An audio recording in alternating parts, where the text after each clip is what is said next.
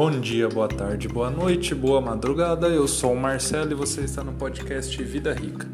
Bom, no episódio de hoje eu vou falar sobre reserva de emergência. Para começar, o que é reserva de emergência? Reserva de emergência é um dinheiro que você tem guardado para situações de emergência. Ou seja, é dinheiro que tem uma alta liquidez, que você pode sacar com facilidade caso necessite e onde você pode montar sua reserva de emergência.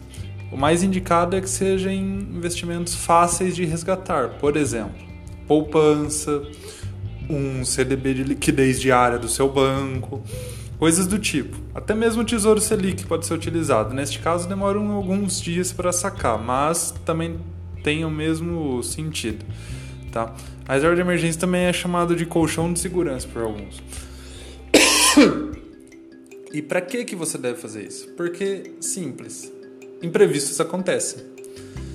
E imprevistos, quando você está com todo o seu dinheiro investido em coisas sem liquidez, por exemplo, digamos que você tem um baita patrimônio, mas ele está todo em ações, em imóveis, carros, fundos imobiliários, enfim. Imagina só que coisa chata você ter que vender, sei lá, uma ação que tem te dado muitos dividendos só porque precisa fazer uma fazer um reparo no seu carro. Não, a ideia da reserva de emergência é justamente você não precisar mexer em investimentos de longo prazo, porque sempre que você resgata um investimento, você vai perder o efeito dos juros compostos.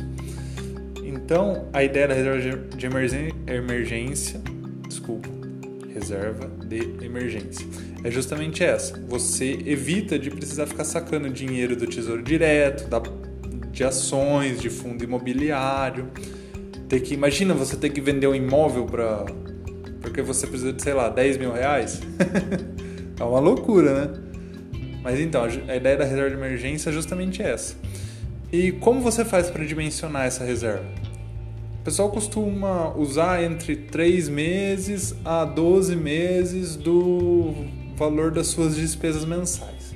Por exemplo, para facilitar a conta, se você gasta 2 mil reais por mês para se manter, 3 meses seria equivalente a 6 mil reais. 12 meses seria 24 mil reais. Então, sua reserva de emergência ficaria ali entre, 3, entre 6 mil e 24 mil. Eu acho 6 meses do, do valor do seu salário um valor razoável. Já é suficiente para você cobrir a maioria das despesas emergenciais né, que você não está prevendo. Por exemplo, consertar um.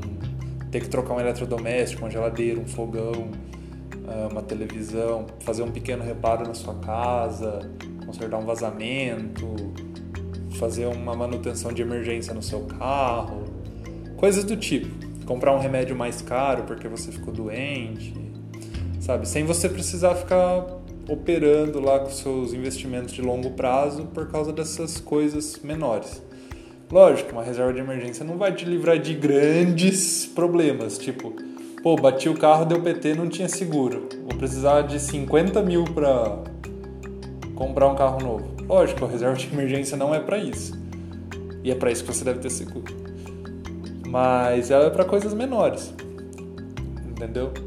E essa é a ideia por trás da reserva, você não precisar ficar sacando as coisas que estão investidas em longo prazo e ter tranquilidade para enfrentar essas dificuldades do cotidiano.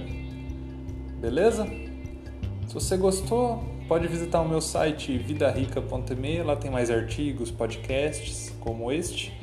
E também pode patrocinar este canal pelo apoia-se apoia.se barra Vida Rica. Beleza? Por hoje é isso. Tchau, tchau!